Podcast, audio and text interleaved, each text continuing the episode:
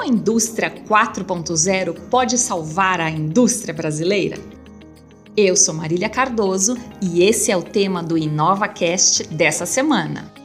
A pandemia do novo coronavírus está causando um verdadeiro estrago na indústria brasileira.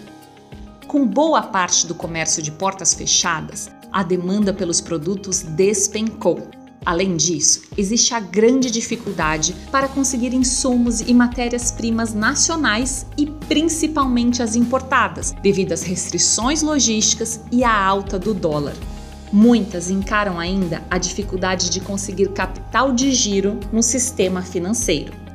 Segundo uma pesquisa da CNI, Confederação Nacional da Indústria, cerca de 79% das indústrias afirmam ter sofrido redução no número de pedidos. Cerca de 53% apontam que a queda foi intensa.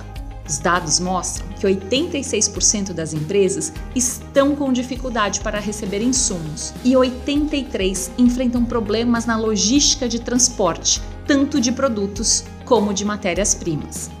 Três em cada quatro empresas consultadas enfrentam dificuldades para honrar os pagamentos de rotina. Diante desse contexto, inovar parece ser a única saída para a sobrevivência de muitas indústrias brasileiras. A chamada Indústria 4.0 finalmente deve ganhar mais atenção dos empresários brasileiros. O termo, que foi usado pela primeira vez pelo governo alemão em 2012, engloba uma série de tecnologias que utilizam conceitos de sistemas cyberfísicos, internet das coisas e computação em nuvem. Seu principal atributo é a criação de fábricas inteligentes que criam uma cooperação mútua entre seres humanos e robôs em tempo real.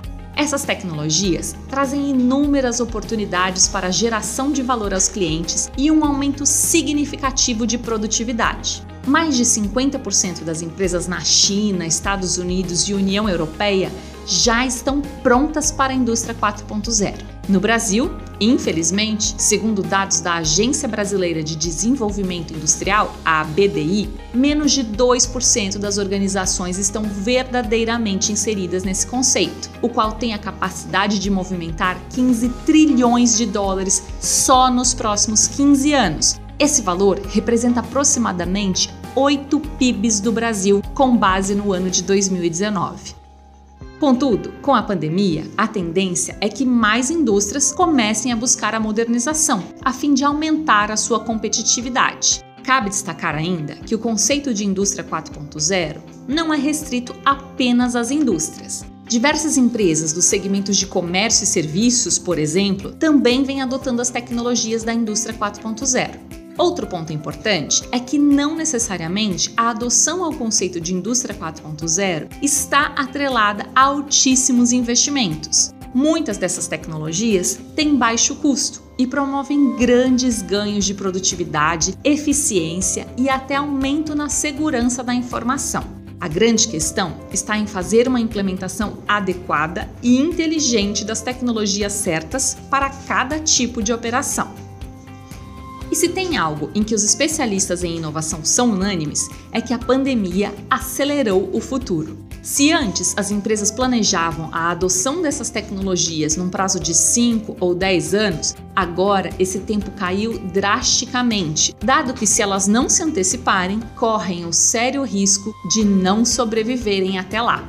É claro que ainda é muito cedo para entender os impactos reais da pandemia no médio e longo prazo. Mas o que as crises anteriores mostram é que o período subsequente tende a ser de um grande impulso de inovação e progresso. Foi assim com outras pandemias e até mesmo com as guerras. Tanto é que a própria ISO foi fundada logo após a Segunda Guerra Mundial, no ano de 1947, o objetivo era reconstruir as empresas que estavam devastadas pelas guerras. Se voltarmos um pouco no tempo, em meados da década de 80, a ISO publicou a ISO 9001, que estabelece padrões e requisitos mínimos de qualidade, que era necessário para aquele contexto da época, onde as montadoras e indústrias de transformação precisavam se reinventar para conseguir um salto de competitividade. Mais recentemente, com a crise dos bancos, em 2008, a ISO iniciou estudos sobre inovação que culminaram no lançamento da ISO 56002 de gestão da inovação, que promete ser agora o grande alicerce na reestruturação das empresas no pós-pandemia. De um modo geral, a recuperação das indústrias brasileiras passará inevitavelmente pela busca por mais agilidade, inovação e valor agregado. Uma alta performance das empresas nacionais pode atribuir maior autonomia ao país, reduzindo a dependência da importação de alguns produtos estrangeiros. Além disso, a redução de custos, a otimização dos processos e a minimização dos erros e desperdícios pode fazer com que as nossas indústrias tenham muito mais condições de aumentar a sua vantagem competitiva. Só assim daremos um salto rumo ao progresso que as indústrias do nosso país precisam.